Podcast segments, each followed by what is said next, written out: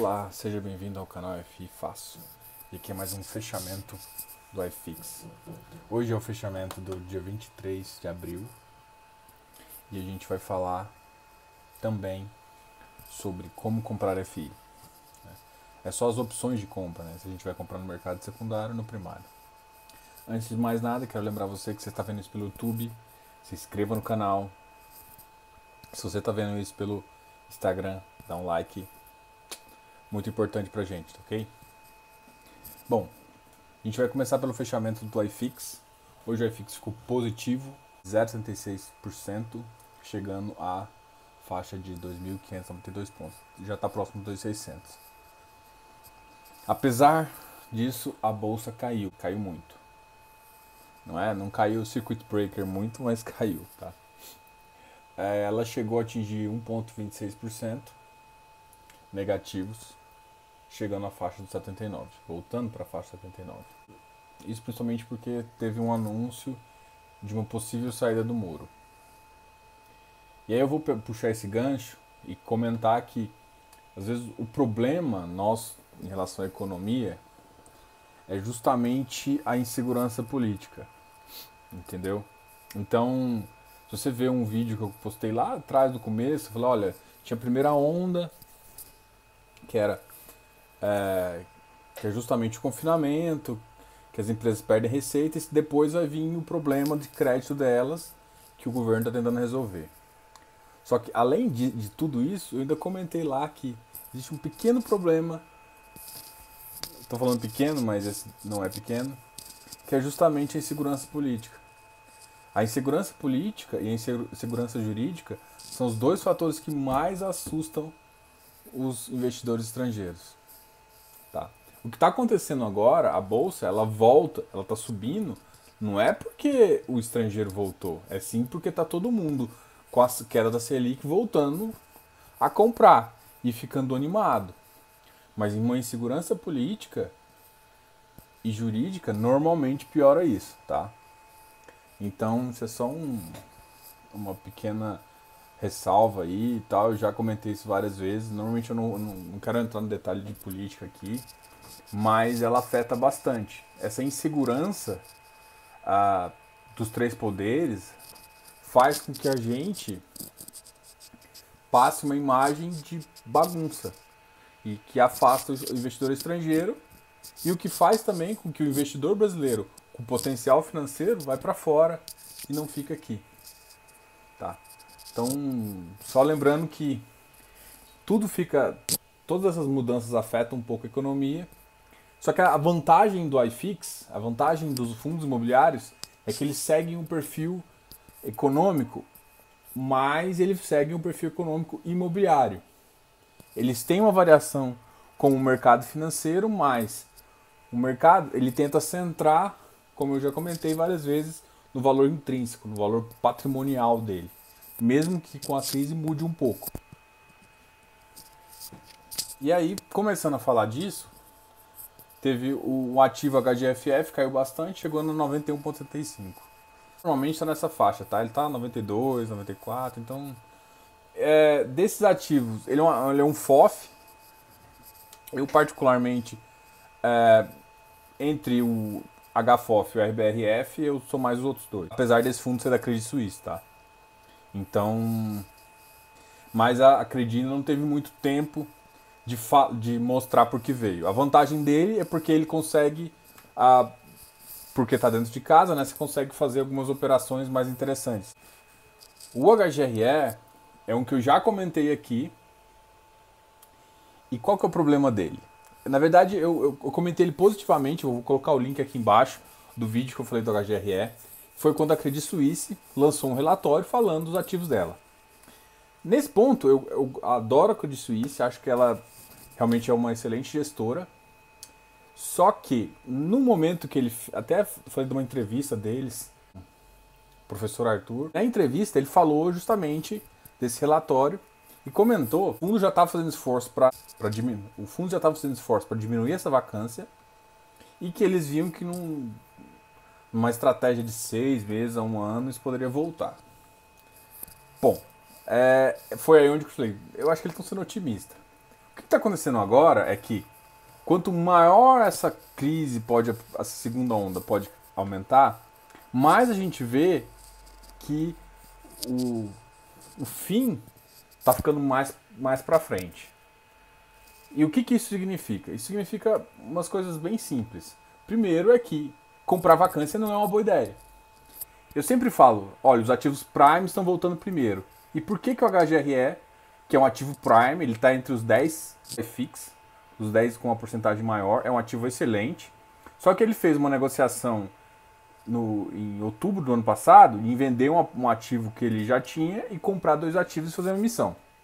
Isso é uma estratégia boa, porque ele pega um ativo é, de certa forma piorzinho e melhora e consegue vender mais, alocar mais e fazer e colocar gente para dentro, trazendo aluguel. Então ele entrega mais valor pro cotista. Mas no meio da crise, comprar vacância é cagada. Me desculpa. Não tem como é, você defender comprar, ó, comprar para você ter o beta. Aí volto a te falar. Sua estratégia é, é marginal, é de ganho curto. É sua estratégia, não vou falar se é certo ou errado. Sua estratégia é assim, HGRE não é para você. Agora, sua estratégia é de longo prazo, o HGRE já é uma boa opção, porque o mercado está penalizando ele. E você pode avaliar se ele está penalizando muito ou pouco. Só que a grande questão é que vai demorar mais para alocação. Isso é indiscutível. O fato que vai demorar mais, vai demorar mais. E agora a gente vai falar do, dos ativos que mais cresceram. Shopping. XPMOL foi para 98, VISC foi para 100, o HSML foi para 84. Vamos olhar o MOL aqui, 81. Você viu que você lembra que eu comentei ontem que o MOL tem, o HSML tem que ter uma diferença maior para o MOL. E aqui está aumentando esse spread. Para mim já está fazendo sentido. Só que para mim eu ainda acho que a diferença do XPMOL para o HSML está muito grande. Mas de qualquer forma, olha só, o VISC e o XPMOL já está diminuindo esse spread, tá? E o VISC já está num ponto. Eh, tem aquele. Você lembra que eu já comentei de um problema que que o, que o VISC está tendo, mas de qualquer forma ele é um bom ativo. E é o único dos shoppings que manteve a, o pagamento dos rendimentos para cotista. Mesmo que um pagamento meio que simbólico, vamos dizer assim. Ó, Vigir voltou a crescer. Vigir é um também que eu sempre falo que eu gosto dele. Eu acho que até um 80, faixa de 80, 88, 86 é, pode meter bronca.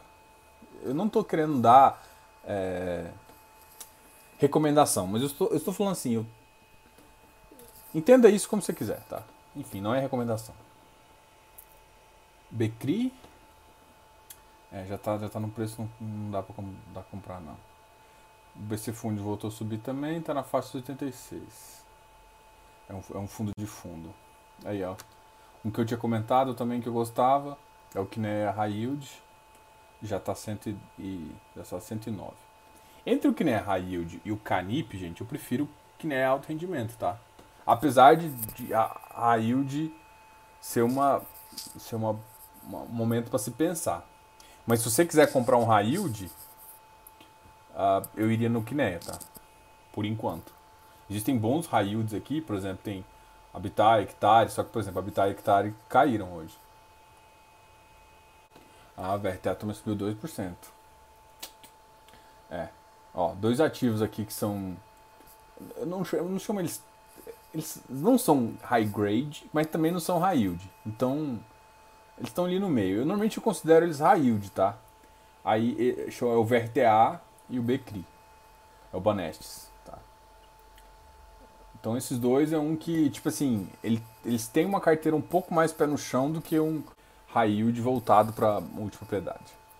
Ah, eu fiquei devendo um vídeo sobre high yield, eu vou fazer, eu vou explicar um pouco da diferença é, de tudo aqui, tá? Tipo assim, eu vou falar, olha, high grade é esse aqui, tem uns que a gente que são mistos assim, eles têm alguns papéis voltados a corporativo, alguns pulverizados, tem uns que compram é, corporativo com, com alto rendimento. Então você pode ter alto rendimento tanto corporativo quanto pulverizado, tá? Normalmente, uh, tem, o mercado prefere, o mercado está mais acostumado com high yield corporativo. Apesar de eu gostar mais do high yield pulverizado, justamente porque você pulveriza o crédito. Você não, tá, você não depende de um só devedor, então você depende de uma carteira. Mas isso fica para a próxima aí. Tô devendo esse vídeo, eu vou fazer ele depois, tá? Bom, esse foi o iFix. Apesar das notícias políticas atrapalharem o Bovespa, o iFix a gente está firme e forte. Se lembra do que eu falei o valor, né? Que eu acho que deve fazer uma acomodação. Qua quase todos os ativos, além dos. Antes eu tinha falado, os Prime já chegaram no preço. Os Prime já chegaram no preço e agora os secundários e os, os alternativos bons já estão chegando no preço também. Então, cara, tá difícil entrar, viu? Mas a gente está chegando um preço de acomodação, depois de chegar lá, é muito provável que tenha uma queda. Até porque se estourar qualquer coisa na política, é bolsa, é fixo, vai tudo pro buraco, tá? Sobre como comprar fundos imobiliários. É, eu não vou falar de como decidir carteira, não, isso vai ser um outro vídeo também. Mas quais são as formas que você tem para comprar fundos imobiliários? Você, tem, você pode comprar no mercado primário ou no mercado secundário. No mercado primário, tem duas formas: IPO ou emissão subsequente. Emissão subsequente é quando o fundo já está vivo, né, ele já está lá, ele abre uma emissão para o mercado para aumentar o capital dele. Em 2019, existe uma, existe uma vantagem muito grande de você entrar no mercado primário. Por quê? Porque os ativos estavam muito caros. Lembra que eu até já mostrei a curva, que estava no overpricing. Então ele estava muito caro, muito caro mesmo. Então compensava você entrar. E aí o problema do IPO é que você não conhece qual que é o histórico do gestor. Já numa emissão subsequente, é o que a gente chama de melhor dos mundos na emissão, porque você já conhece o histórico, só que você, você já conhece o histórico do gestor e você está entrando numa coisa que você já conhece, apesar de ser uma nova emissão. Mas qual que é o risco dessa, dessa emissão subsequente? É justamente o cara alocar mal. Mas se o gestor é bom, normalmente não vai alocar mal. Então, no, em 2019, muita gente, e inclusive eu, eu preferia entrar no mercado, no mercado primário que no secundário. O secundário estava fora de cogitação para mim. Eu só estava entrando no mercado primário. E agora falando assim, e agora? E agora inverteu, porque o preço está muito mais barato. Aí, aí eu até falo assim, não, mas tá, tá mais vantagem agora comprar no mercado secundário, na bolsa, para os investidores em geral. Aí alguém perguntou, pai, por que você fica falando investidor em geral? Aí eu fui e coloquei uma nota. Falei, olha, para o investidor institucional e para um investidor profissional, ainda muitos ativos bons não têm tanta liquidez suficiente para ele entrar e não deslocar tanto o preço.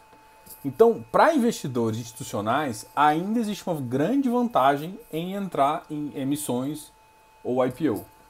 Tá? Tanto é que, se você olhar no dado no boletim da bolsa, no, no mês de março, teve três fundos que, sai, que entraram na B3 para negociação.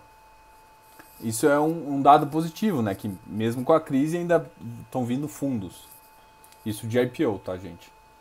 E aqui eu falei um pouco, e aí eu vou mostrar aqui do lado também, que eu separei o que é vantagem e o que é desvantagem. Comprar pela B3, você conhece a performance e conhece os ativos, você já sabe qual é a carteira. Qual que é a desvantagem? Você tem um custo de operação, você tem uma taxa de corretagem, que agora em algumas corretoras você consegue zero, e você sabe o preço de mercado.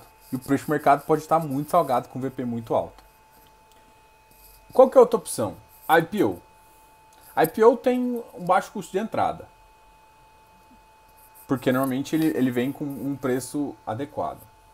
Só que qual que é o problema? Você está comprando uma promessa. Você está comprando uma viabilidade. Você não está comprando um ativo.